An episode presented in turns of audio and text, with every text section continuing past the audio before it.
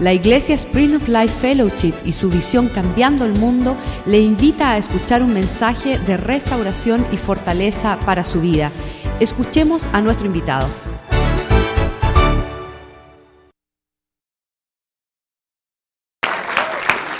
Aleluya, sí.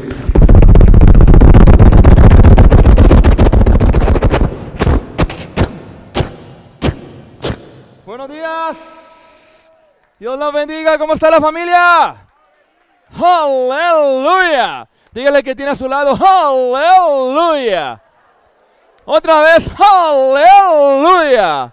Porque el gozo del Señor es nuestra fortaleza. Sí, Señor. Gloria al Señor. Gracias, Padre, por darme el privilegio de estar en esta mañana, en este lugar, Señor. Por darme el privilegio de compartir tu palabra. Hoy te pido, Señor, abundancia de pan, aceite, vino y postre, Señor, para tu pueblo, Señor, para que se regocije con tu palabra, Señor. Nos gocemos contigo, Padre Santo, y traiga libertad a nuestras vidas por medio de gozo, Señor. Quita la amargura, quita la tristeza, quita el dolor, quita la ira, quita el enojo, Padre Santo, y establece su reino en sus corazones, Señor, que es justicia, es paz y es gozo. Señor, gracias en el nombre de Jesús. Amén y amén. Aleluya. Gloria al Señor, hermano. Por favor, dígale al que tiene a su lado, tú no tienes la culpa de la cara que tienes. Dígaselo así.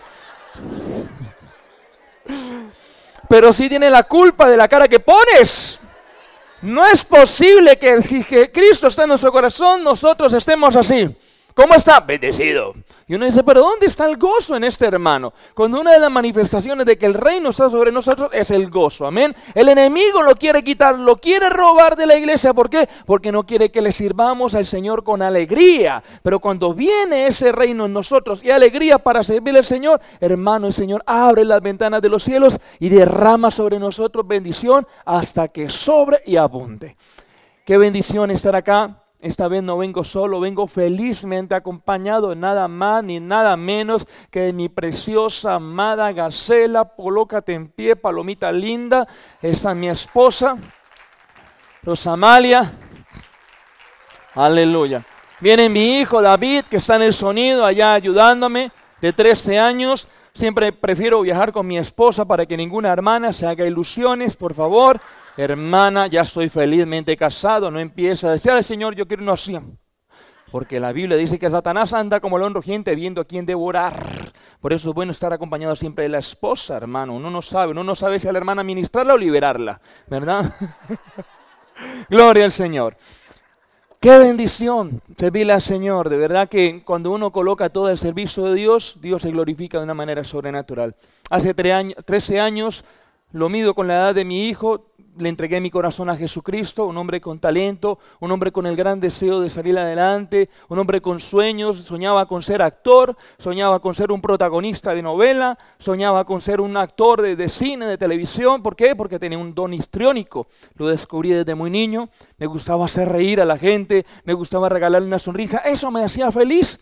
Recuerdo que una tía en silla de ruedas, ella en silla, y yo hacía cualquier cosa para verla feliz. Eso me hacía feliz, como era, algo y no sabía que era un don que Dios me había regalado. Y ese don era para servirle a su iglesia. Se cerraron muchas puertas, toqué muchas puertas, siempre estaba detrás de oportunidades, buscando siempre una oportunidad, mostrando mi talento, pero, pero en el mundo, cuando Dios te cierra una puerta, nadie te la abre. Pero cuando Dios te abre una puerta, nadie te la cierra. No estaba preparado, no era el tiempo de Dios hasta que un día conocí a Jesucristo.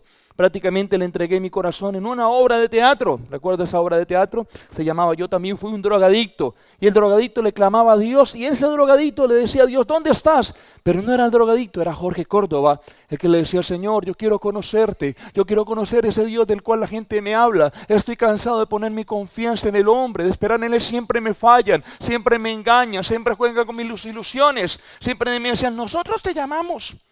Recuerdo, en, ese tiempo yo estaba casado con mi esposa, tenía la ilusión, me había ido para Bogotá. Mira lo que es sin Dios uno, una vida desordenada.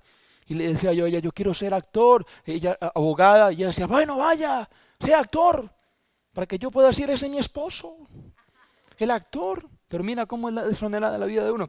Y recuerdo que una vez llegué a, un casting y me han entregado un libreto así gordísimo, grueso. Y yo empiezo a buscar en el libreto Y me dicen, aprendas el mesero. yo, uy, el mesero, voy a triunfar, mamá. Sí. Y empiezo a buscar el mesero por todas partes. Cuando encuentro el mesero y decía, a la orden. Me citaron a las 8 de la mañana y durante de las 8 de la mañana yo era practicando el mesero. A la orden, a la orden, a la orden, a la orden.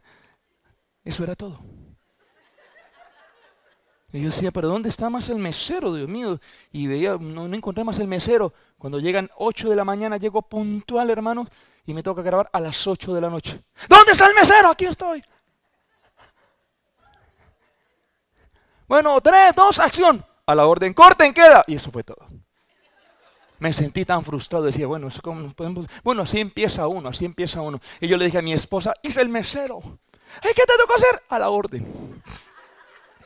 En fin, fueron muchas puertas abiertas hasta un día hice un alto en el camino, volví en sí como el hijo pródigo y decidí entregarle mi corazón a Jesús. Y ese talento que me había dado de niño, el de, poder inventar historias, imaginarme historias, la gente me pregunta, ¿usted cómo, cómo aprendió a hacer esos sonidos? Bueno, no había juguetes, entonces había que inventárselos. Quería tener helicópteros.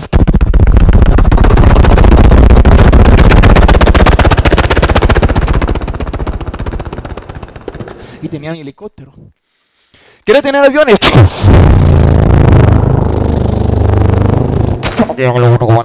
Estoy probando Águila 1, 2, 3, aquí probando. Y tenía mis aviones. Quería tener armas.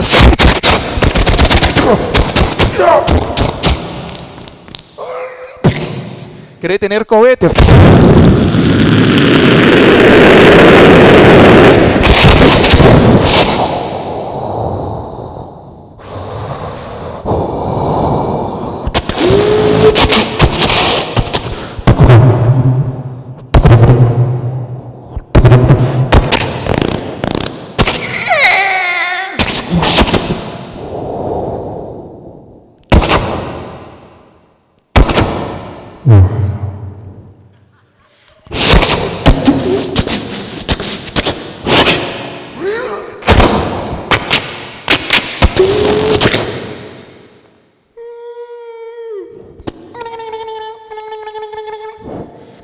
Eso es un juguete, la imaginación. Pero decía, ¿para qué nací con todo esto si a nadie le importa? ¿Para qué, para qué aprendí todas esas cosas si, si no, no interesan? Pero Jesús me dijo, a mí sí me interesan y te las di porque tengo un propósito con ellas. Tengo un propósito con el talento que te di, es que mi nombre sea glorificado, mi palabra sea conocida y mi reino sea establecido. Entrégame tu corazón. Dudamos muchas veces de entregarle nuestro corazón al Señor. Muchas veces el Señor, eh, mira lo que es tan lindo, Señor. Está tocando continuamente la puerta de tu corazón.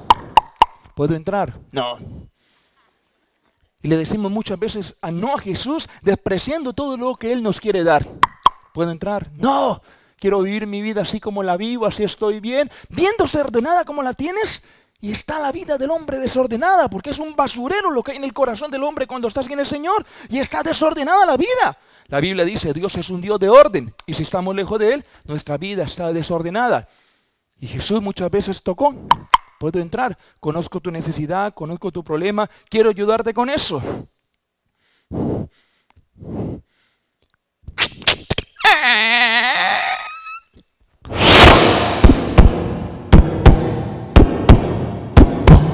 Entregas tu corazón? Sí, Señor. Te entrego mi corazón, te entrego mi vida, te lo entrego todo.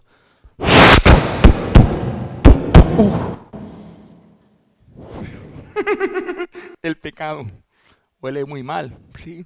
Eso hace el pecado, hace que nosotros olamos mal, nos veamos mal también. Y el Señor siempre está dispuesto a limpiar nuestro corazón, pasarlo por el fuego, limpiarnos, transformarnos, cambiarnos.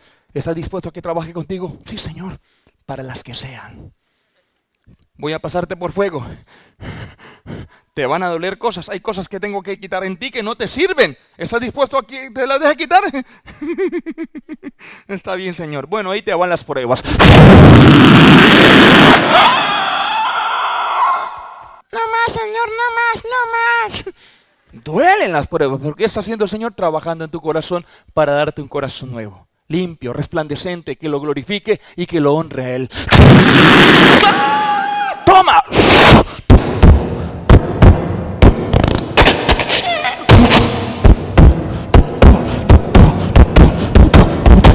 Has cambiado mi lamento en danza y mi tristeza en alegría. Aleluya.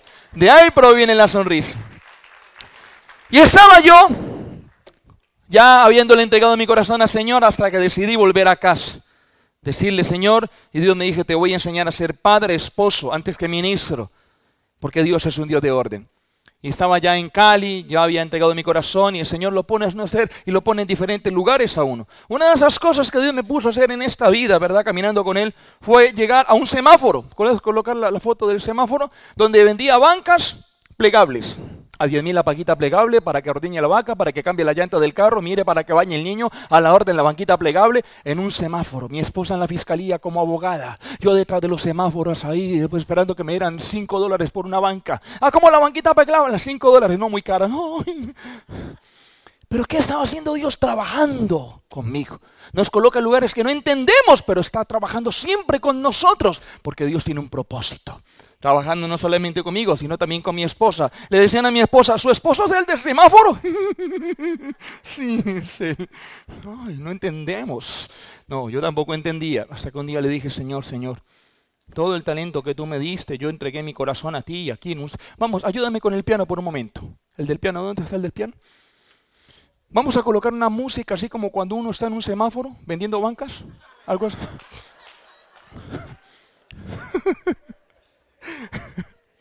Y yo decía, pero ¿qué es esto, Dios mío? Yo aquí en un semáforo. Pero sabes, pasaba algo muy simpático, que me paraba el semáforo a vender y la gente me acercaba y me decía, mire, ¿sabe una cosa? Me pasa algo muy especial con usted.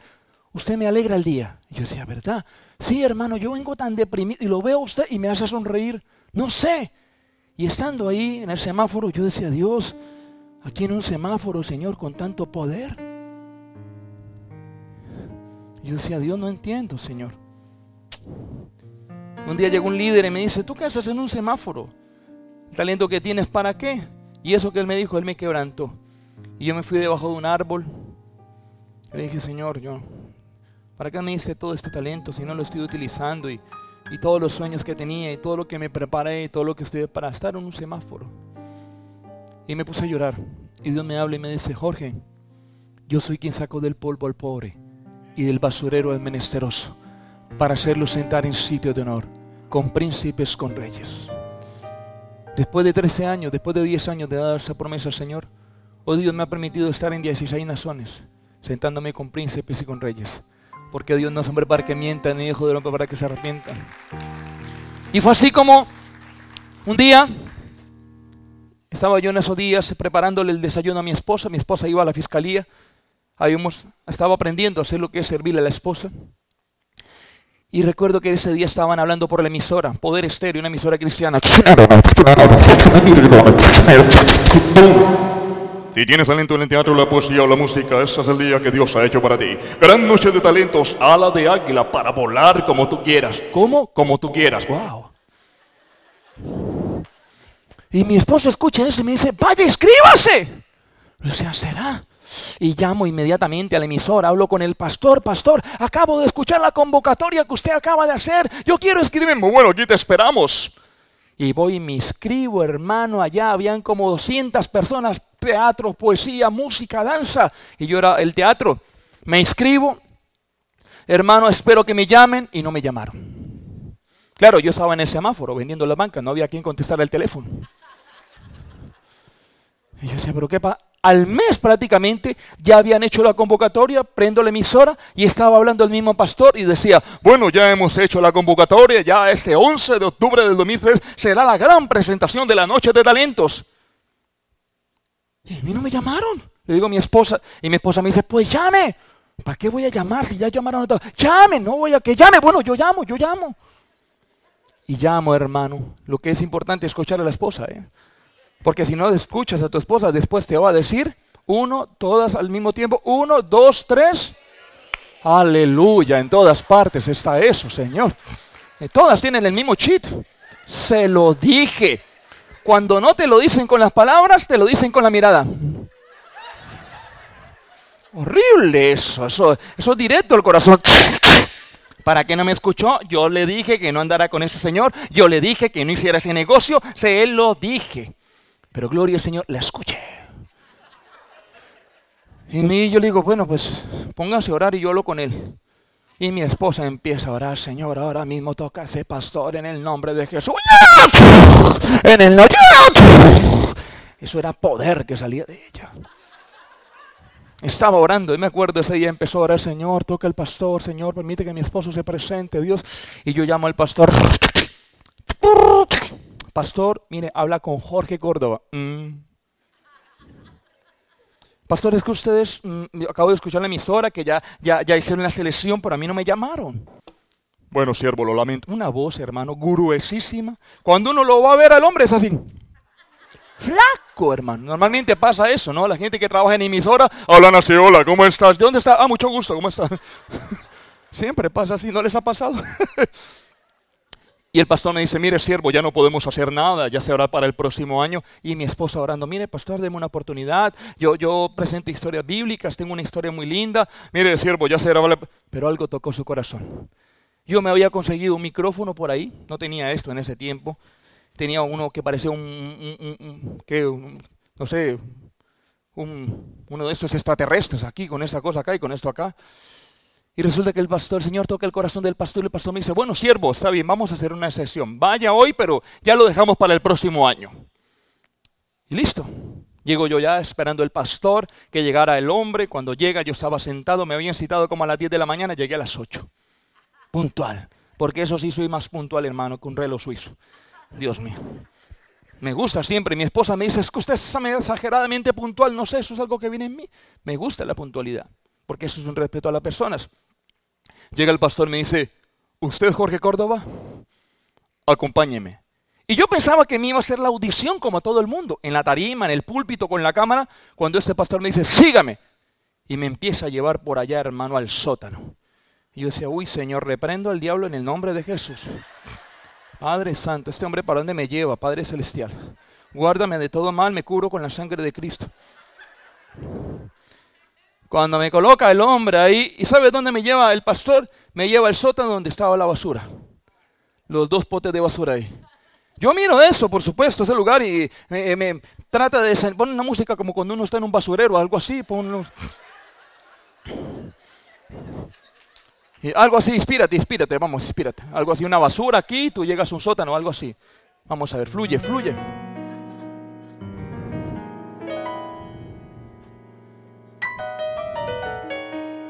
Ahí en la basura. Aquí. Me dice, sí, ¿qué es lo que tú tienes? ¿Qué es lo que vas a presentar? Pero un poco despectivo. Digo, ah, sí. Bueno. Y me recuerda, yo soy quien saco del polvo al pobre y del basurero al menesteroso. Y ahí fue cuando nació el ministerio Biblit History Picture International.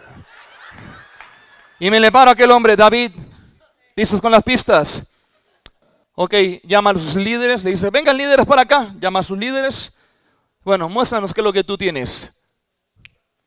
Queridos hermanos, hermanas, presten mucha atención, porque Biblic History Picture International presenta a Jorge Córdoba en la maravillosa historia de David y Goliat, versión moderna.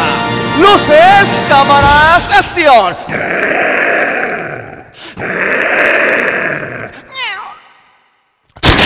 Y dice la Biblia que se encontraban los ejércitos filisteos y los israelitas reunidos en orden de batalla. A ese lado el ejército filisteo. Hombres malos, agresivos, malolientes. Nunca se santificaban. Y fuera de eso mantenían en la carne carne, la pura chuleta. Eran fornicarios, adúlteros, hechiceros, homicidas y se estaban preparando para la batalla. Y este era el ejército filisteo preparándose para la batalla.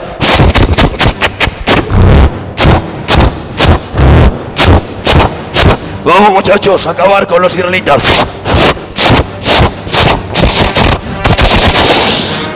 ¿Preparado para acabar con el ejército israelita? Sí, señor. Eran los filisteos, hombres malos, agresivos. Pero al otro lado del valle se encontraba nada más ni nada menos que el super mega ejército del Dios viviente, el pueblo de Israel. Esos eran los super mega espirituales. ¡Vamos muchachos! ¡Avanzando! ¡Listo, helicóptero! ¡Tanque! ¡Motocicletas! ¡Avance!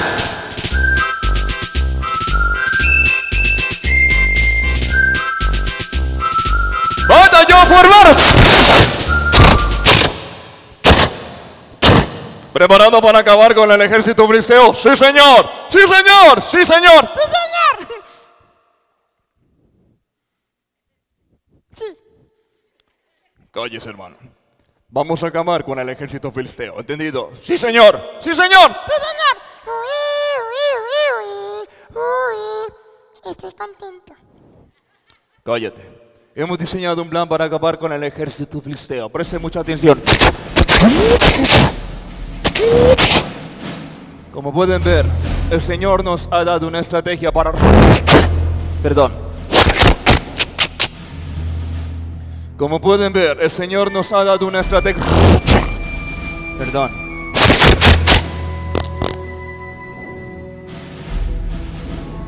Como pueden ver, el Señor nos ha dado... Bueno, tú ataca por allá y tú por allá. ¿Entendido? Eran batallas tremendas. Imaginémonos esta batalla de David y Goliat en los tiempos modernos. Helicópteros, toda clase de armas sofisticadas. Batalla sacando helicópteros. Tanques. Y otra clase de armas sofisticadas. Bueno, eran otras sofisticadas. Aviones. Aquí, aquí la uno, comandante preparado. Sí, aquí la uno, preparado, uno, dos, tres. Abriendo compartimentos. Listo para caídas. Para caída, listo. Uno, dos, tres.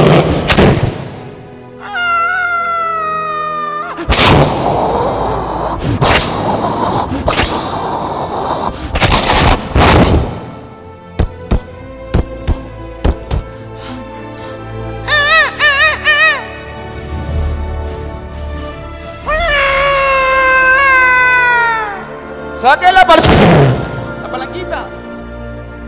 Vamos muchachos, cortando paracaídas. ¡Pero ahí no!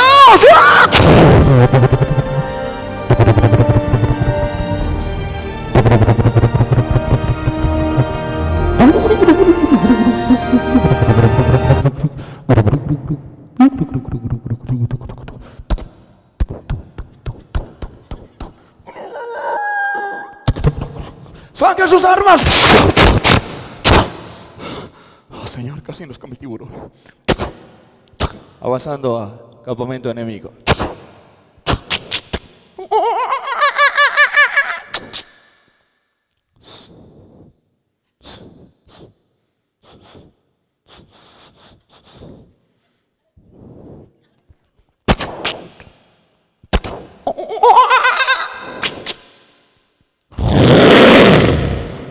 Oh my God. Oh my God. Oh my God. ¿Dónde estamos? Oh my God. En el zoológico. Nos equivocamos, señor. Hay que seguir avanzando. Eran batallas tremendas. Eran hombres tremendos. Imagínense los israelitas yendo en sus caballos. ¡Vamos, muchachos, a los caballos! ¡A la caballería! Vamos muchachos, vamos a acabar con el ejército filisteo. ¡Aleluya! ¡Fuera!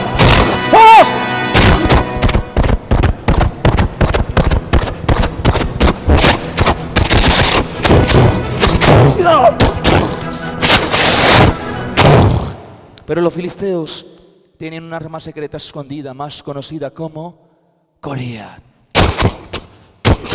Comandante, es hora de acabar con el ejército enemigo. No lo soporto, señor. Mira el chichón que me sacaron. Hay que hacer algo con ello, ya lo sé. Cállate, cállate que me desesperas. Van a ver los israelitas lo que le va a pasar. La clave secreta. Clave secreta, señor. Mi mamá me mima. Yo mimo a mi mamá. Y veamos la versión de Goliat moderna.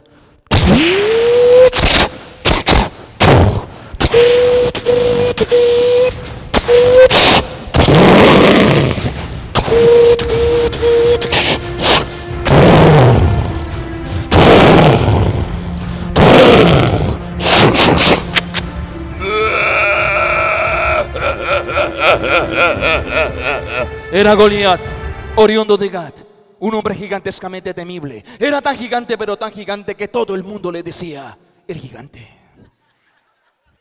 Al lado de Goliat venía otro hombre terrible, su escudero. ¡Vamos a acabar con ellos, Goliat! ¡Al ataque, Goliat! ¡Acaba con ellos! Cállate. Sí, Goliat. Y aquel gigantesco hombre empezó a desafiar al pueblo de Israel durante 40, 40 días.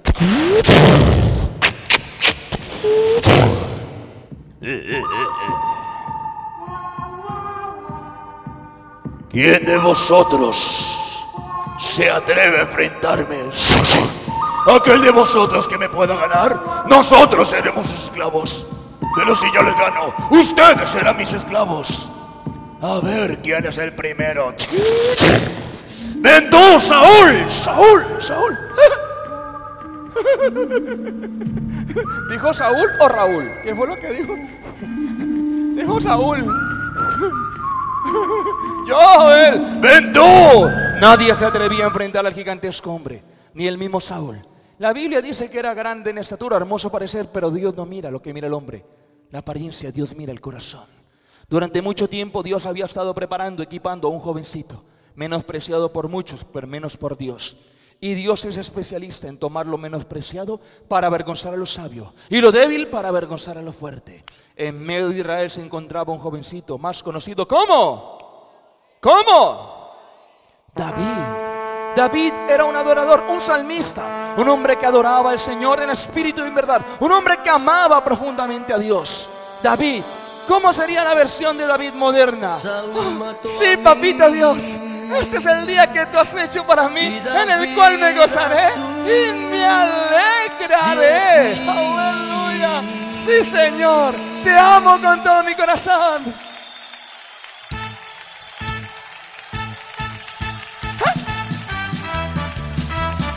Aleluya.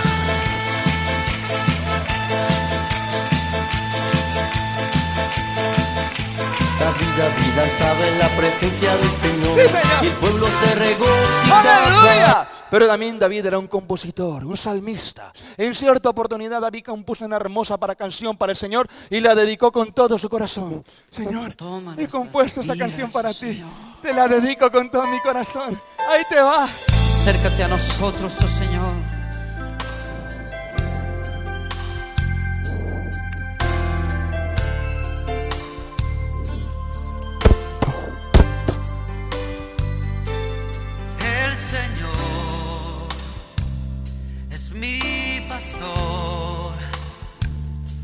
Y David componía hermosas canciones para el Señor. Sí, Señor, ese es el día que tú has hecho para mí, en el cual me gozaré y me alegraré. Porque grandes son tus maravillas, Señor. ¿Quién es el papá lindo que no tiene? ¿Quién.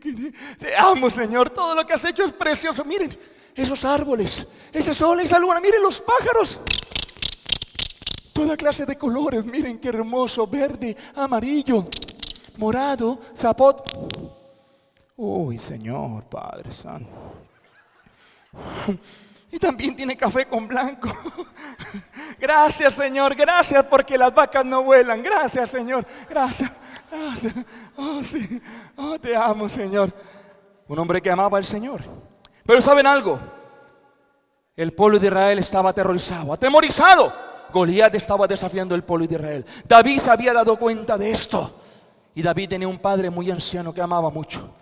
Su padre, un hombre que se encontraba muy preocupado por sus hijos, mandó a llamar a David. Veamos la versión del padre de David moderna. Isaí, ¡David!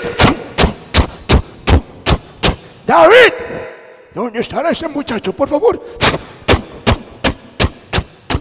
¡David! ¿Qué sabrá este? ¡David!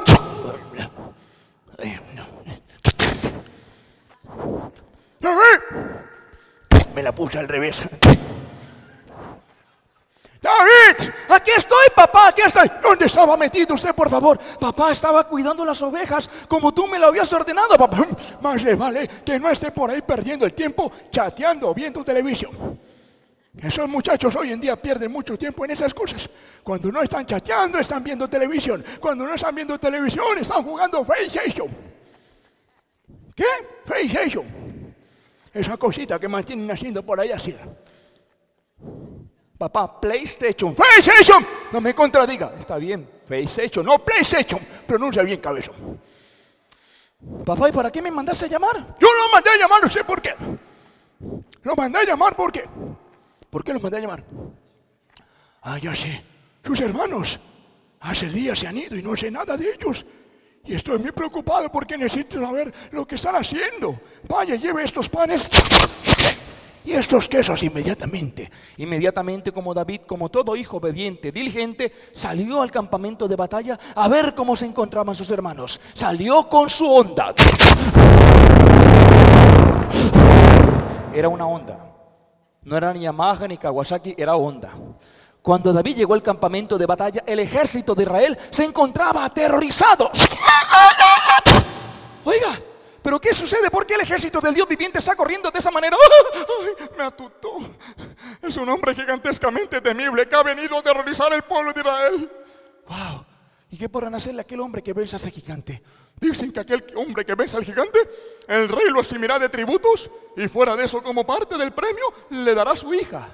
¡Wow! ¡Wow! ¿Y cómo está la hija? Mm, Bonita. David aprovechó las oportunidades. Cuando David llegó ahí, dijo, "Ah, ¿quién se cree ese filisteo incircunciso para que hable así del Dios viviente? ¡Cabezón! Que me lo pongan a mí nomás y verá, tráigalo, tráigalo. Pero ahí se encontraban los pesimistas, los negativos, los que nos quieren desanimar, los faltos de fe, los Eliad. Eliad, el hermano mayor de David. Había escuchado lo que había dicho David y fue a hablar con él. David, ¿qué hace usted aquí, hermano? Avergonzando a la familia, avergonzando a mi papá. Usted lo único que sabe es cuidar rebaños y ovejas. Largo de aquí.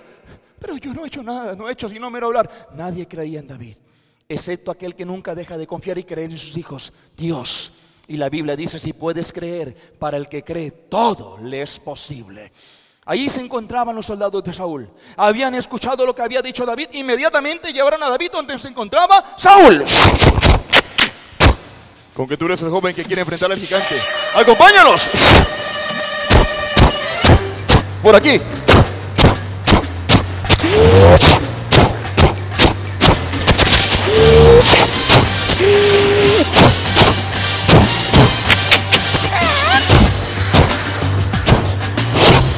Señor, hemos encontrado al jovencito. Perdón, señor. Hemos encontrado al jovencito que dice. Perdón, señor. Hemos encontrado al jovencito que dice que. Señor, que quiere enfrentar al gigante. Perdón, señor. El rey Saúl.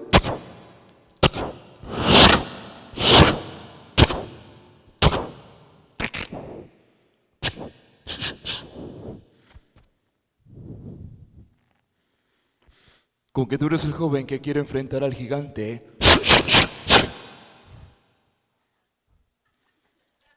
Por favor, muchacho, ubícate. Ese es un hombre de guerra de hace mucho tiempo. Hace poco acabó con Rambo, Schwarzenegger, Terminator. Ahora tú, un simple pastor de ovejas, por favor. Sí, Señor, yo lo entiendo, pero que nadie se atemorice a causa de ese grandulón. Que nadie se atemorice. El Señor, mi Dios, me ha entregado leones y osos. Y hoy el Señor, nuestro Dios, nos entregará la cabeza de ese grandulón. Sí, Señor. Aleluya, gloria a Dios.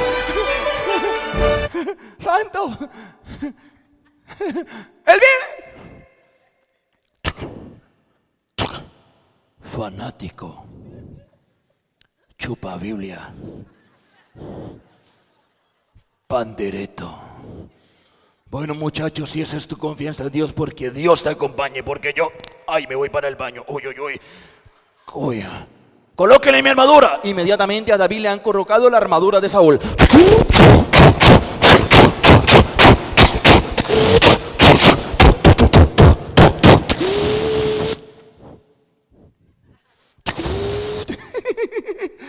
Yo no sé manejar esto, por favor. Pero David se quitó esa armadura. David sabía que no necesitaba la armadura de un hombre. David tenía su propia armadura, la armadura de Dios. Inmediatamente David se fue al río a tomar cinco piedras lisas. Y por allí lo han visto entrenando con ellas. Vas a ver, grandulón. Sí, señor. Vas a ver. voy a acabar contigo.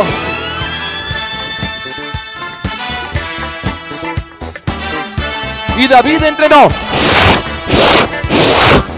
Ay, ay, perdón. Y lo que todos aquí estaban esperando, la maravillosa batalla entre David y Goliat.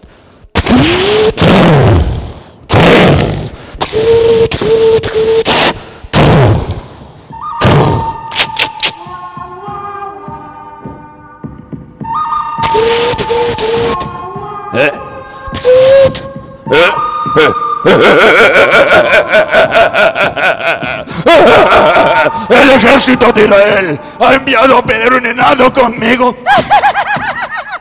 Un enano, sí. Enano. ¡Cállate! Sí. Hoy voy a entregar tu carne a las aves de los cielos. ¡Sí! ¡A las aves de los cielos! ¡Cállate!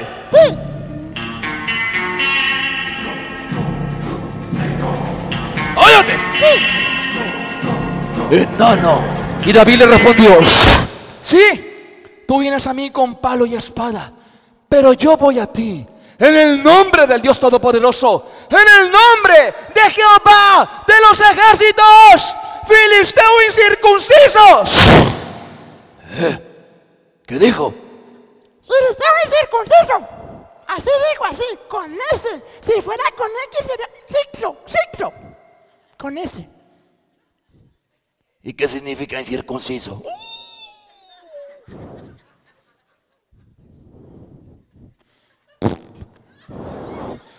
Hermano, vas a ver. Goliat tomó la lanza, la lanzó.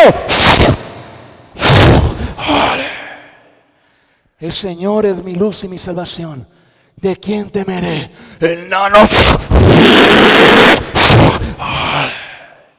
El Señor es la fortaleza de mi vida. ¿De quién he de temorizarme? Esta vez no voy a fallar. ¡Armas!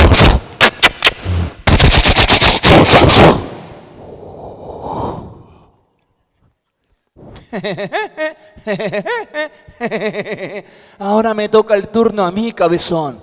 Y David tomó la piedra y la colocó en la onda. La cargó y desató la palabra de poder. Porque no es con fuerza ni con ejército, es con su Santo Espíritu.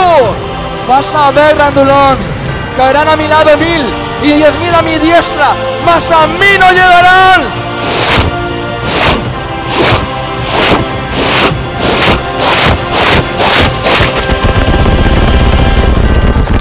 Ahí se me fue la mano.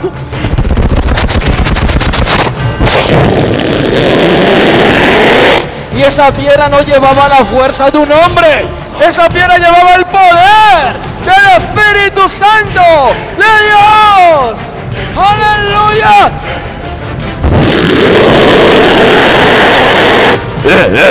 Con piedritas a mí. Todo el mundo sorprendido.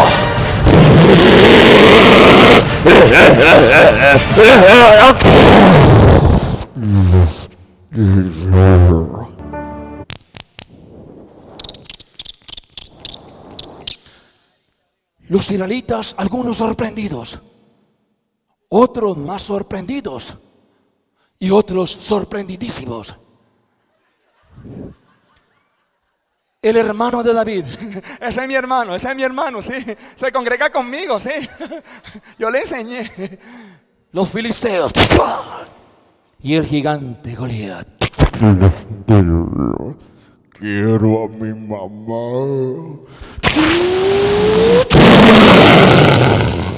Inmediatamente David corrió y le quitó la espada al gigante. Era grande, era muy grande, era grande. Luego David tomó la espada de Goliat en su mano y con la misma espada de Goliat, ay, perdón,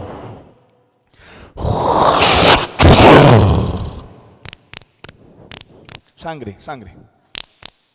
Tomó la cabeza de Goliat en su mano.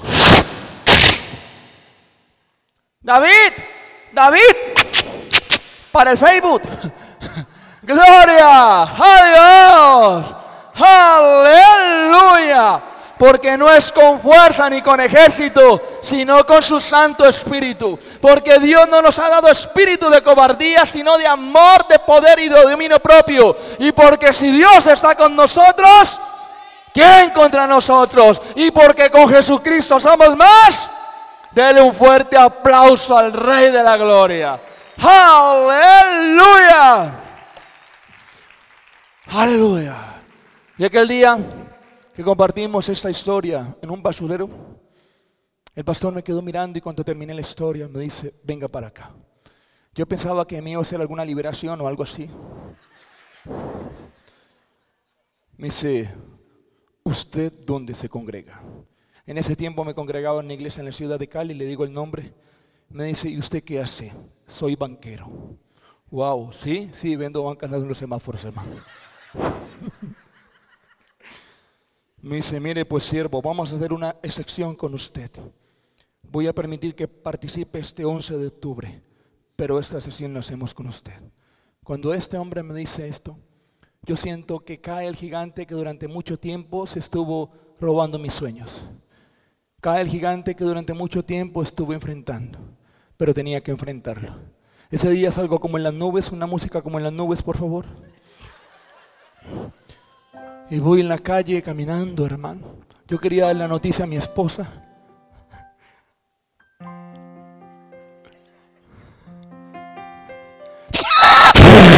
Perdón, estoy soñando. Llegué a la casa y le digo, Amalia, me dejaron pasar. Me sentía como un niño con un regalo. No tenía micrófono, no tenía nada. Llega el 11 de octubre, le digo, Señor, regálame una promesa para este día. Dios me dice, con el bien de los justos se alegra la ciudad. Te he dado un talento para alegrar a mi iglesia, para alegrar a mi pueblo, para que muchas familias sean sanadas con alegría y el gozo. Aquel día, cuando participo en esa noche de talentos, nos dan cuatro premios significativos. Dios me permite ocupar el primer puesto, una Biblia lenguaje versión actual. Dios me dice, quiero que sigas predicando mi palabra como en el tiempo de ahora. Una de las cosas por las cuales más sufrimos cuando niño, cuando perdí a mi padre, era por un par de zapatos. Siempre esperaba que alguien se le un par de zapatos, me tocaba coser mis zapatos, yo pisaba un chicle y sabía de qué sabor era. Hermano, eso eran zapatos remendados uno tras de otro. Cuando no había cartón, pues había que colocarle el neumático de la bicicleta. El fin que como fuera tenía zapatos. Y siempre estaba esperando que alguien se le quedara un par de zapatos para que yo llegara ahí y me dieran los zapatos. Pero aquel día, 11 de octubre, me dan una Biblia, lenguaje versión actual, segundo premio, una cena para ir a un restaurante lujoso con mi esposa. Era la primera vez que yo la llevaba a un restaurante lujoso. Ella por la misericordia de Dios, yo digo, Dios la ha bendecido al casarse conmigo.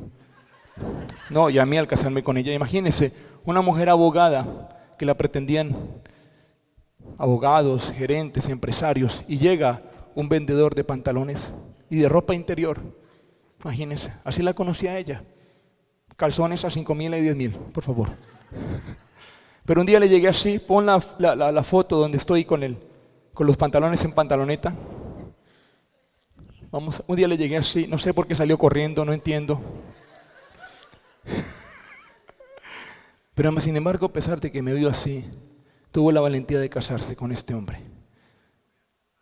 Y yo le digo al Señor, Amalia, tú no sabías que te estabas casando con un príncipe. Aleluya.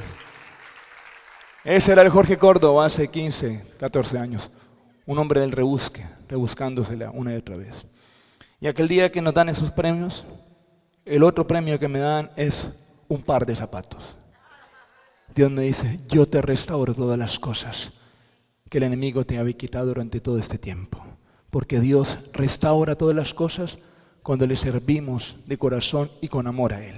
Aleluya. Ese es mi Dios al que le sirvo y no me canso de hablar de Él y de testificarle al mundo.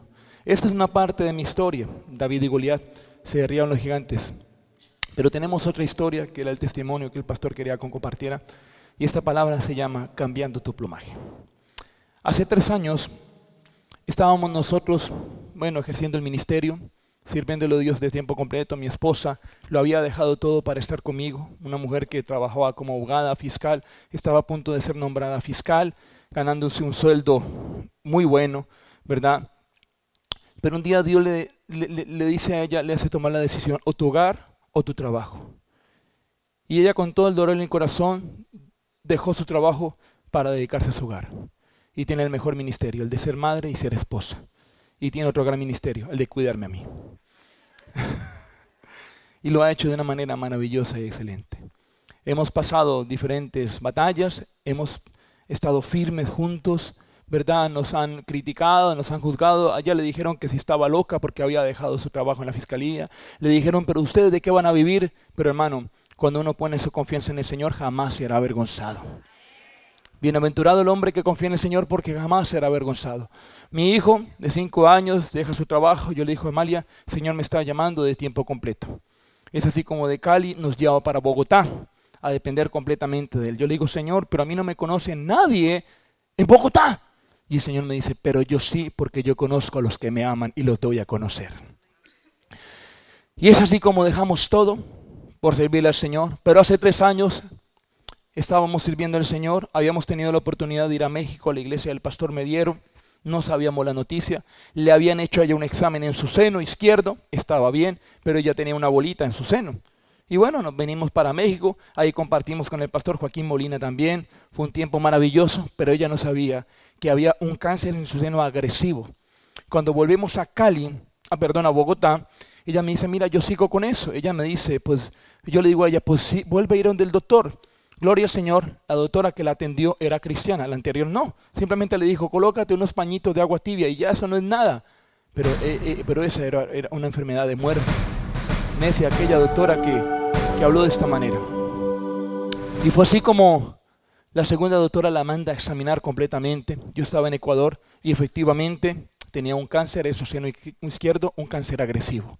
Y digo, no puede ser posible. Ella me dice, tienes que venirte inmediatamente yo estaba en, Ecuador eh, trabajando y llego y me dice, mira, tengo esta noticia, dicen que tengo cáncer en mi seno izquierdo y tengo temor de que me lo vayan a quitar. Yo le digo, eso no, no va a pasar. Pero ella empieza a declarar la palabra y la palabra tiene poder. Amén. Uno de esos hombres le dice, a usted le van a cortar el seno y ella se levanta con otro le dice, a mí no me van a cortar ningún seno. Reprendo en el nombre de Jesús. Y ella no aceptó esa palabra. Cuando la doctora la examina, la examina, ve sus senos y dice, mira, su esposa hay que operarla rápidamente. Tenía el gran temor de que, de que te le cortaran su seno. Y le digo, mira, Amalia, ahí estaba el doctor cuando la doctora dice, mire, no va a haber necesidad de cortarle el seno, estamos a punto de salvarlo. Es más, voy a aprovechar para levantárselos. Y dice, gloria al Señor, todos los que aman a Dios, todas las cosas las ayudan bien, dice mi esposa. Y es así como hacen el milagro de, de operar sus senos, de quitarle su, su quiste maligno, sus, ganglios malignos, la operan. Y cuando yo llego ese día estaba acostada con un tubo aquí al lado, un drenaje para sacar la sangre mala. Y venía ese proceso, pero, pero ahí venía otra prueba más, la de la quimioterapia. Y ella lo que más le temía a mi esposa era que se le cayera su cabello. Cuando efectivamente, primera quimioterapia no se cae su cabello, segunda quimioterapia y le empieza a salir pelo chino. Aquí sí, aquí no, aquí sí y aquí no. Y ella llorando, con lágrimas en los ojos, yo llego a la casa y me dice, mira lo que yo tanto temía. Se le caía su pelo como, como algodón. Yo la verdad no sabía qué decirle, pongamos una música así como cuando tú no sabes qué decirle a tu esposa. Yo me voy para la sala y le digo, Dios, ¿qué le digo a mi esposa, Señor? ¿Qué palabra tienes para ella, Señor? Yo estaba triste también. Ella estaba llorando en la habitación. Le digo, dame una palabra para mi esposa, dame una palabra para mi esposa. Y el Señor me abre el corazón y me dice, Jorge, dile a tu esposa que le estoy cambiando el plumaje. Aleluya. Amalia, esta enfermedad no es para muerte, sino para vida, para que el Hijo de Dios sea glorificado. Señor me acaba de hablar de que te está cambiando el plumaje. Y ella sonríe. Y el Señor me dice, ¿te gusta ver reír a tu esposa? Me encanta verla reír. Y Dios me dice, así yo soy con la mía. Siempre que mi esposa ríe, yo río con ella. Te he dado el ministerio de devolver la sonrisa a mi esposa. porque yo vendré por una iglesia gloriosa, sin manches de arruga, pero que me esté esperando con una sonrisa en el corazón. Y yo le digo, Amalia, el Señor te está cambiando el... pro-". Ella sonríe, le digo, ahora eres mi águila calva.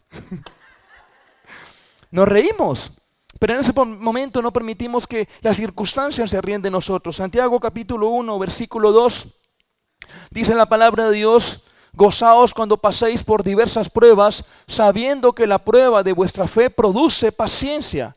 Pero tenga la paciencia su obra completa para que seáis perfectos y cabales sin que os falte cosa alguna. Somos imperfectos, estamos siendo perfeccionados por medio de las pruebas de fuego, son dolorosas, pero Dios está trabajando con nosotros y en nuestro corazón. Actuamos de una manera soberbia, somos impacientes, queremos todo ya instantáneamente, café light, queremos que nos sirvan ya, somos impacientes y eso es soberbia. Hay soberbia en nuestro corazón. Y Dios tiene que seguir perfeccionándonos. Uno de los frutos del Espíritu Santo es la paciencia. Y es uno de los frutos que muchas veces no se ve en el, en el cristiano. Entonces reaccionamos de una manera como no tenemos que reaccionar. Hablamos como no tenemos que hablar. Somos soberbios. Y Dios tiene que seguir trabajando en nuestro corazón. En el corazón de ella, en el mío. Y empieza Dios a pasarnos por el fuego, pero a perfeccionarnos. Y aunque no lo entendemos, es glorioso y maravilloso, porque sabemos que Dios tiene que seguir tratando en nuestro corazón. Y más como hombres, cuando muchas veces tratamos a nuestra esposa como no tenemos que tratarla. No somos caballerosos con ellas, pero en ese proceso Dios me enseñaba a ser un hombre. En ese proceso mi esposa no se podía bañar y yo la tenía que bañar a ella. Pero bañándola, hermano, Dios me hablaba también. Bañándola y limpiándola porque ella no podía levantar su brazo. Y ahí recuerdo que ese día estaba yo así, pon una música como cuando uno está en el baño, la bañan esposa, así. Y yo la bañaba, la restregaba, ella con su bracito levantado. Ven, ven, ven, vamos a actuarlo. Ella mi actriz, mi diva, mi esposa. Y ella con su bracito levantado. Ahí Dios me hablaba también. Y restregándola, bañándola, limpiándola. De repente así en la pierna limpiándola, yo le digo, Señor, ¿por qué está así? Y Dios me dice, Jorge, te estoy enseñando a hacer lo que yo hago con mi esposa. Bañarla, limpiarla y santificarla. Aleluya. Ay, aleluya. Gracias. Y ahí, hermano, el Señor en un baño me ponía a llorar también. Pero gloria al Señor. Porque el Señor estaba cambiando ese plumaje. Y viene una palabra rema. Cuando el Señor te está cambiando el plumaje, es porque no quiere que seas gallina, quiere que seas águila. Aleluya. Y empieza no solamente a venir la desplumada física de su cabello. Yo le digo a mi esposa, ¿sabes una cosa? Yo también me voy a calviar. Porque cuando le empezó a caer su cabello, yo le digo, me tocó hacer lo que todo buen pastor hace. Bueno, podar a la oveja. Y me tocó podar a la mi oveja. Le digo a mi esposa, también me voy a calviar eh, yo. Eso lo pasamos los dos juntos. Ella no me deja.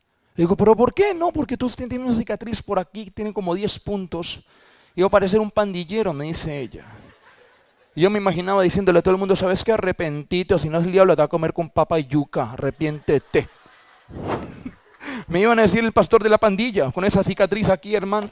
El caso es que mi esposa no me dejó porque me dice, es que usted se ve, no le queda bien la calvicie. Le dice, bueno, pero quiero que lo pasemos juntos. Y me dice, no. Bueno, no me dejó calviar. Y empieza el proceso de desplumaje.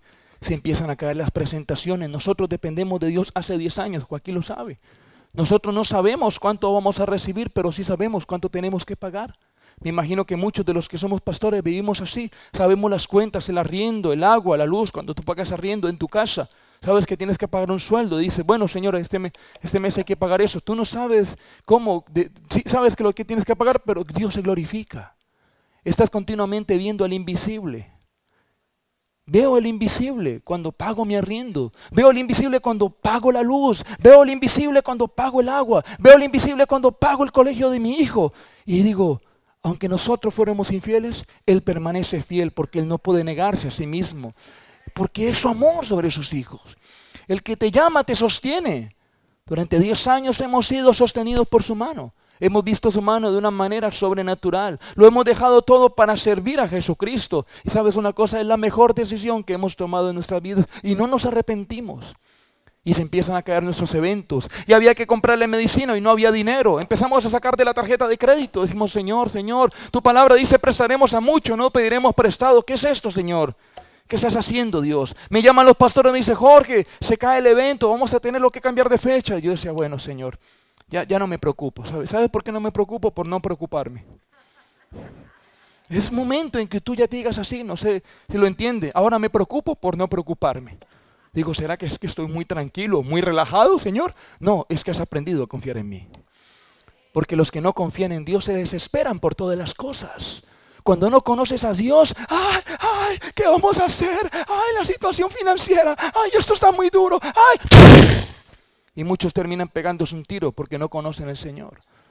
Pero cuando tú conoces a Dios, jamás serás avergonzado.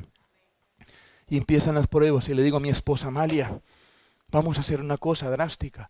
Vamos a tener que vender el televisor para comprar las pastillas. ¿Estás de acuerdo? No hay decisión que yo tome sin preguntarle a ella.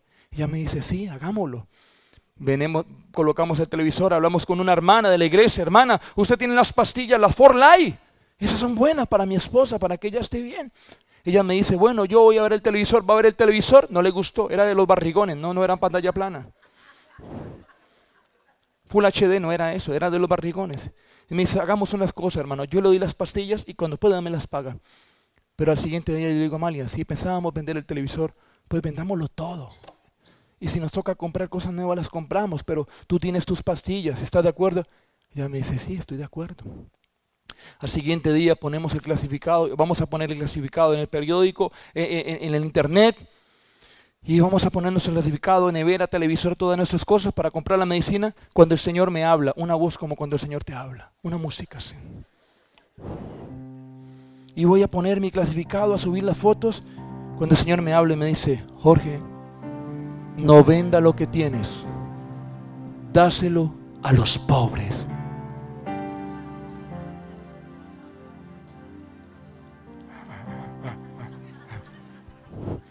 Uno como que siente algo raro, hermano. Uno como que dice, me estoy volviendo loco. No, no, no, no, ¿esto qué es? Si esto de Dios, le voy a preguntar a mi esposa. Teníamos una moto, hacía como unos tres años. La estaba vendiendo yo. No podía vender la bendita moto. Iban a ver la moto y no la compraban, hermano.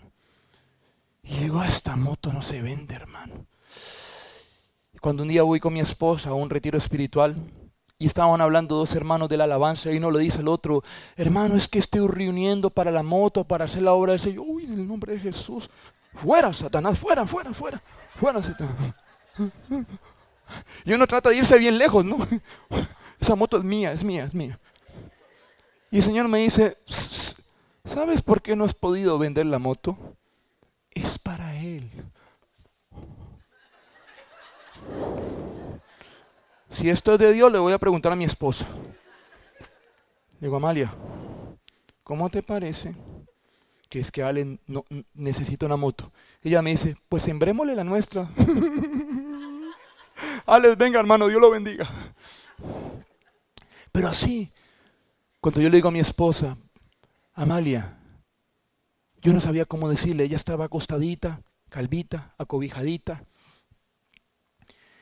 una música como cuando tú le vas a hablar a tu esposa y no sabes qué decir. Amalia. Amalia.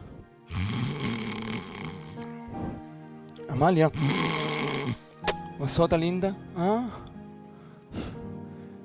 El Señor me dijo que no vendiera todo, ¿sabe? ¿No? ¿Sabes qué me dijo Dios? Sí. Que regaláramos todo a los pobres. Si el Señor se lo dijo, hágalo y siguió durmiendo. ¿Quiénes eran los pobres? Hacía tres meses había estado predicando en una iglesia y no era tan pobre. Tenían carros, casas, muchas cosas. Y había predicado yo en esa iglesia y en esa iglesia acostumbran a recoger las cosas para eso venderlo y eso va a pro templo. Y el Señor me dice, ¿recuerda la iglesia donde ibas a comprar la plancha? Le digo, Señor, pero ellos no son pobres, ellos tienen plata. Y Dios me dice, Jorge, pobres no son los que no tienen. Pobres son los que se han olvidado que su mayor riqueza soy yo, su Señor y su Dios, y han puesto su confianza, su esperanza en lo que tienen y han dejado de poner su confianza y esperanza en mí. siéntate y escribe. ¿Me prestas el iPad, amada mía, preciosa Gacela, hermosa palomita? Wow, no, por eso es que está tan enamorada de mí. Hermano, es que tú tienes que estar regando tu jardín, viejo. Yo mantengo regando a mi jardín así, por eso está tan resplandeciente, hermano. Si no le digo cosas bonitas, ¿quién más se las va a decir? Yo se las tengo que decir. Entonces le digo siempre cosas lindas. Y sabes una cosa, le digo a mi esposa, está bien, Señor. Y el Señor me dice, vas a escribir este mensaje y se lo vas a leer a ese pastor. Mira, cuando yo estaba escribiendo este mensaje, salían lágrimas de mis ojos. Yo no paraba de llorar. Y el Señor me dice, siéntate y escribe. Y empiezo a escribir un mensaje que tenía que leérselo al pastor. Me dice, Jorge, escribe este mensaje para mis hijos, a los cuales yo les proveo todas las cosas, pero aún así siguen dudando de mi poder, de mi provisión, de mi palabra. Pues me dicen que soy su pastor y nada le faltará, pero lo dicen con su boca, mas no lo creen en su corazón. La congregación de los que creyeron era de un corazón y un alma, y ninguno decía ser suyo lo que poseía, sino que todas las cosas eran de propiedad en común. Muchos todavía tienen apego a lo material, guardan y acumulan riquezas pensando que un día les faltará, pero dudan de mi provisión, dudan de mi poder, dudan de mi palabra. Y yo quiero que mis hijos sean perfectos, pero el apego a lo material aún no permite que yo me perfeccione en ellos. Por eso le dije a aquel joven rico, Jesús le dijo, si quieres ser perfecto, ve y vende lo que tienes y posees y dalo a los pobres. Tendrás tesoros en los cielos, ven y sígueme. Mis hijos aún siguen acumulando, guardando, pensando que su felicidad está en lo que tienen y se, se olvidan de mi palabra. Bienaventurados los misericordiosos porque ellos alcanzarán misericordia. La verdadera felicidad mis hijos la encontrarán cuando realmente aprendan a ser misericordiosos y a compartir lo que tienen los unos con los otros, con lo que no tienen. Y empiezo a escribir ese mensaje, hermano, y empiezo a llorar. Y el Señor me dice, y le vas a leer todo este mensaje al pastor. Esto es mucho más largo. Al siguiente día llamamos al pastor. Pastor Carlos, Dios lo bendiga, ¿cómo está? Jorge, ¿cómo estás? Cuéntame, Pastor Carlos. Es que el Señor me ha hablado de que bendiga a su iglesia con unas cositas. Tráigase un camión. Me dice, bueno, llegó el pastor con dos hermanos más, con una camioneta. Cuando llegaron estaban nuestras cosas arrumadas, televisor, nevera, nuestras cosas. Me dice, Jorge, ¿qué estás haciendo? Pastor, estoy haciendo algo que Dios me ha dicho que haga. Usted sabe la prueba que estamos pasando, pero Dios nos ha dicho esto y lo estamos haciendo por obediencia. Y estando con el pastor ahí vi todas nuestras cosas y el Señor me dice, entrega tu bien preciado. Mi bien preciado era un ciclomotor, una bicicleta con motor, una Harley en ayuno. Le llamaba yo así. Bueno, imagínese una Harley así bien gordota, pero esta era bien flaca, ¿ya? El Señor me tenía con el ciclomotor para llevar gozo a todo lugar, porque todo el que me veía en el ciclomotor se reía. Yo le decía definitivamente, Señor, usted me tiene para llevar gozo a todo el mundo, Padre Santo. En ese ciclomotor llevaba yo a mi hijo, le había acabado hacer mantenimiento, pintarlo, lo tenía lindo, resplandeciente, cuando el Señor me dice, ¿sabes una cosa? Entrégale tu bien preciado al pastor. No, Señor. Y le digo, ¿sabe qué, pastor? Y también le entrego mi bien preciado. Y le voy a leer este mensaje. Cuando le leo este mensaje al pastor, el pastor se pone a llorar. Me dice, Jorge, usted no sabe ni conoce lo que está pasando en la iglesia porque usted no es de ella. Pero esta semana estábamos hablando en la iglesia de esto que usted está haciendo. Porque mucha gente prefiere que las cosas se les dañen, se les oxiden, que se les pudran antes que compartirlas. Y yo en el mensaje le decía al Señor, Señor, pero ¿por qué esa iglesia, Señor? ¿Qué tiene, Señor? Esa no es mi iglesia. el Señor me dice, no importa que no sea tu iglesia, pero eres parte del cuerpo de Cristo, que es lo más importante. Estoy usando tu vida para hablarle a ellos. ¿Acaso yo no te puedo devolver el doble de lo que tú me das a mí? Me dice el Señor. ¿Acaso yo no te puedo dar más de lo que tú me estás dando? porque dudas? Y hacemos y damos el paso de obediencia. Entrego mi ciclomotor y le dice a mi esposa, y dile a tu esposa que entregue su bien preciado. ¿Sabes qué hace mi esposa? Mi esposa le dice al pastor, pastor, como muestra de su gestión y de obediencia al Señor, voy a entregar mi bien preciado. Y mi esposa se quita la peluca y se la da al pastor. El pastor se pone a llorar. Los dos hermanos que estaban ahí solamente nos miraban así. Se llevan las cosas para el camión, le leo este mensaje y el pastor quebrantado me dice, mira, esto es mucho, Jorge. Yo le dije, no, pastor, Yo simplemente, pero sabes una cosa, no, no, no había dolor en mi corazón, estaba desprendiéndome, había confianza en mi corazón. Uno de ellos se devuelve, uno que era un gerente de una empresa, tenía dos meses en la fe, y este hombre me dice, ¿usted qué está haciendo? ¿Usted está entregando todo porque se va del país? Le digo, no. ¿Usted está entregando todo porque va a comprar cosas nuevas? Y le digo, no. ¿Usted se está quedando sin nada? Le digo, sí. No entiendo. Digo, no, yo tampoco. ¿Usted se está quedando sin nada? Le digo, sí, hermano. ¿Por qué lo hace? Me miraba este hombre sorprendido. Le digo, porque Dios me dijo que lo hiciera. Y este hombre, la mirada de este hombre era así. Se va y llega como a las 4 de la tarde. Me, me dicen, aquí lo necesita un hombre. Le digo, ¿a quién estamos esperando nosotros cuando llega ese hombre con su esposa? dice, mire hermano, usted no se imagina lo que esto ha hecho, como ha aumentado mi fe. Yo tengo dos meses caminando con el Señor, pero esto que usted acaba de hacer me ha movido el piso. Mire hermano, le traemos esto y nos bendice. Ya teníamos para las pastillas de mi esposa. Señor, Señor se estaba empezando a glorificar. Tres de la mañana y el Señor me levanta. una música como cuando te levanta el Señor. Eso es una locura. Me habla el Señor y yo me levanto llorando. Yo sabía lo que me estaba diciendo el Señor. Yo te dije que entregara lo que pensaba vender, lo que tenías guardado y lo que no usas. Y por ahí quedaron unas cositas. Y yo me voy para la sala. Bueno, ya no había sala. Y digo Señor, Señor, no, Señor. Tú sabes por lo que estamos pasando. Bien desplumados, nos vas a dejar bien desplumados. Señor, ¿y yo con qué me voy a quedar? ¿Y sabes qué me dice el Señor? Jorge, me tienes a mí y si me tienes a mí, lo tienes todo. Me levanto, voy a escribir otro mensaje y se levanta David como a las cuatro y media de la mañana. Nunca se levanta esa hora. Me queda mirando con los ojos rojos. Me dice, papi, ¿qué estás haciendo? Le digo, David, estoy escribiendo un mensaje que Dios me está dando para la iglesia.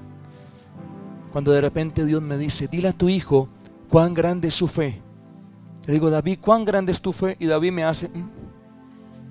Nuevamente le pregunto a mi hijo, David, ¿cuán grande es tu fe? Y David me hace... Mm". Y Dios me dice, tu esposa y tú han entregado, falta él. Dile a tu hijo que, que está dispuesto a entregarme para mi obra, como lo han hecho tu esposa y tú. Que a qué está dispuesto a despojarse. Le digo, David, tú has visto que tu mamá y yo le hemos entregado al Señor para su obra. Faltas tú. Y me queda mirando y le digo, ¿qué estás dispuesto a entregarle al Señor para su obra como lo hemos hecho tu mamá y tú? Faltas tú. Y David me queda mirando y empieza a llorar mi bicicleta. ¿Qué más? Mis patines. ¿Qué más? El PlayStation. ¿Qué más? La cama también. No, la cama no la vamos a vender, David. Y me dice David, ¿yo con qué me voy a quedar? Mis juguetes. Le digo, David, tenemos al Señor y si tenemos al Señor lo tenemos todo. Porque lo que el Señor te enseña en su presencia, tú se lo enseñas a tus hijos a confiar y a depender completamente en el Señor. A enseñarles a ellos que la felicidad de ellos no depende de lo que tienen, depende de que tenemos a un Dios grande y maravilloso que nos suple para todo lo que necesitamos. Digo, David, tenemos al Señor y si tenemos al Señor lo tenemos todo, llorando. Además, ¿quién lo manda a levantarse tan temprano, hermano? Y al otro día llamó el pastor, le digo, pastor, tráigase otro camioncito. Me dice, mire Jorge, yo no sé cómo explicarle esto que usted está haciendo en la iglesia, porque es la primera vez que yo veo que alguien hace esto. Usted tiene que predicar el domingo en la iglesia. Cuando llegamos a la iglesia, colocan todas nuestras cosas en el altar, televisor, nevera, comedor, mueble, ciclomotor, peluca. Y el Señor me dice, hazlo reír, porque luego van a llorar. Y empezamos a ministrarle el mismo mensaje. Cuando terminamos, la pastora dice, ustedes se han despojado de sus bienes preciados para bendecirnos a nosotros. Dios me ha dicho el día de hoy que me despoje del mío para dárselo a ustedes. Se quita la argolla de matrimonio de hace 35 años y me dice, esto es para ustedes. Y generosamente la iglesia empieza a bendecirnos sin nosotros pedir un solo peso. Salen los niños y uno le dice, yo mañana le entrego mi televisor a su hijo. Sale una niña y dice, yo mañana le entrego mi bicicleta a su hijo. Y el Señor me dice, no que no. ¿Acaso yo no te podré devolver el doble de lo que tú me das a mí? Porque los que confían en Dios jamás serán avergonzados. Bienaventurado el varón que confía en el Señor. La palabra bienaventurado significa que es muy feliz. Yo soy muy feliz, ¿sabes? Mi felicidad no depende de si tengo o no tengo. Mi felicidad depende de que lo tengo a Él. ¿Sabes qué me hace feliz? Es saber que no soy dueño de nada. Solamente soy un administrador. Entregamos todo y Dios nos devuelve. Y nuestro pastor, el pastor Joaquín lo conoce, el pastor Néstor, va a nuestra casa el lunes y dice, ¿ustedes para dónde se van? Él no sabía lo que había hecho. Yo le digo lo que había hecho. Y el pastor me dice, Jorge, usted tiene que predicar el domingo, eso en la iglesia también. Y no se preocupe, yo mañana le entrego mi nevera, no frost y sin escarcha. ya tenía nevera. Pero vamos a predicar el domingo a la iglesia. Y empezamos a predicar el mismo mensaje. Y el Señor me dice, quítate la chaqueta y se la das a Alex. Ah, Señor, me vas a dejar sin nada también. Me quito la chaqueta, se la entrego a Alex. Cuando sale Alex con su esposa a dar un testimonio, dice, Dios también nos ha hablado de despojarnos de nuestro bien preciado. Pastor, aquí están las llaves del carro. Me cambió el ciclomotor por un carro el Señor. ¿Puedes colocar la foto de la pulga atómica? La pulga atómica la manejó, mire, la pulga por lo pequeñito que era, Joaquín la conoció, bueno, lo conoció, lo manejó también, amaba ese carro, lo quería. Pero antes de venirme, vendimos nuestras cosas. Y también estaba vendiendo el carro. Y estando en la iglesia ese día, el Señor me dice, no lo has podido vender, ¿sabes por qué? Porque es para la iglesia. Y sabes una cosa, así, lo que recibiste de gracia, dalo de gracia. ¿Acaso Dios no me podrá dar algo mejor? Dios es fiel. Le digo a mi esposa Amalia, el Señor me está pidiendo que le entregue el carro. ¿Y sabes qué hace mi esposa? Ella, yo, yo me quedo sorprendido con ella, ella siempre lo hace con una sonrisa. Bueno, si el Señor se lo dijo, hágalo. Mi hijo también le dije, David, el carro, está bien. Pero nuestra felicidad no depende de esas cosas. Tenemos un Dios fiel y verdadero y le creemos a Él. Nos está cambiando el plumaje porque nos quiere dar un plumaje nuevo. Nos pide cosas porque nos quiere dar cosas mejores. Nos despojamos de cosas porque sabemos que Él tiene cosas más grandes para nosotros. Prestaremos a muchos y no pediremos prestado. Vivimos en la promesa, caminamos con el Señor. Vemos al invisible todos los días. Veo el invisible cuando llego a una tierra como esta y, nos bendicen, hospedándonos en un lugar maravilloso. Ayer le decía a mi hijo, mira David esto, David. Yo no podría pagar esto, pero está la misericordia de Dios. Es el favor de Dios. La gracia de Dios. ¿Por qué no decirle gracias? ¿Qué me hace feliz? Tiene ese salmo. El salmo, mi amor. Ok. Una carpetica. ¿Sabes qué me hace feliz? El tener una familia como ustedes. El tener hermanos como Joaquín Molina. Me hace feliz. Hace 10 días antes de venirme para acá, para Miami, estaba tomándome un café, mirando a la gente, con una paz, con una alegría en mi corazón. Estaba muy feliz de saber que iba a estar acá y que, de que iba a estar en este país. Hacía mucho tiempo yo quería venir con mi esposa y mi hijo. Quería que ellos disfrutaran de la misma bendición que yo disfruto. Porque no es lo mismo, ¿sabes? Cuando tú te estás comiendo una langosta y tu esposa no está ahí. Pero cuando tu esposa y tu hijo está ahí, la disfrutan más. Son tres langostas.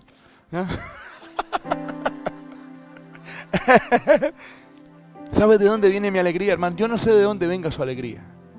Yo no sé si usted, no sé, pero mi alegría proviene de esto y escribí este salmo. ¿De dónde vendrá mi alegría? Y yo le digo, Señor, ¿sabes qué, Señor? Mi alegría viene de tu Hijo Jesucristo que habita en mí y Él me ha dado libertad, salvación, vida eterna, y en Él puedo estar confiado y descansar en paz, pues Él tiene el dominio y control de todas las cosas. Es por eso que hoy mi boca se ha llenado de risa y mi lengua da grito de alegría. ¿Sabe lo que es poderse acostar con una paz, así cansado? Y, y quedar dormido. Cuando hay gente que tiene que tomar pastillas para dormir.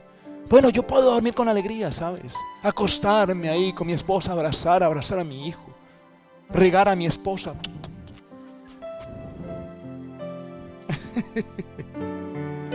Regarla con besos, me dice. Ahorita le voy a regalar uno de estos. Mi alegría viene de, de su presencia, pues en ella he encontrado plenitud de gozo. En la presencia de Dios hay plenitud de gozo. Hay gente que está buscando felicidad afuera, ah, en la discoteca, el bar, ahí, emborracharse y todas esas cosas. Y luego están deprimidos, vacíos. Pero esa alegría proviene de Él, de estar cerca de Él. Cuando tú experimentas eso, hermano, eres feliz. Y Él te llena para llenar a otros.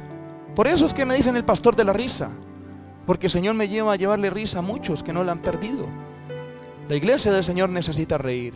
Mi alegría viene de saber que a pesar de las pruebas puedo estar gozoso, pues sé que cada prueba es una enseñanza que me permite adquirir sabiduría para enseñar a otros. Mi alegría viene de saber que a pesar de que me ultrajen y digan toda clase de mal mintiendo en contra mía, mi recompensa será grande en los cielos. Cuando estaba en Colombia Tiene Talento, en el programa que me presenté, no sé si ustedes vieron los videos, Dios nos permitió quedar entre los mejores siete actos pero ya al final ya me estaban dando duro, ya me querían sacar, ya me estaban ah, ah, haciendo comentarios feos, diciendo palabras feas. Una, una de los jurados dijo ella, yo no pagaría un peso por ir a verte, delante de 40 millones de, de colombianos y yo no podía decir nada. El Señor me decía, quédate callado. Y me dice ella delante de todo el mundo eso. Yo no podía decir nada. El Señor me había dicho, te van a tirar como a Esteban, te van a dar piedra. Yo lo sabía. Yo le digo a mi esposa, póngase a orar, Amalia, póngase a orar, póngase a orar. Y esta mujer me dice, yo no pagaría un peso por ir a verte. Yo le quería decir, es que yo no le voy a cobrar, le doy una entrada de cortesía, tranquila, no se preocupe.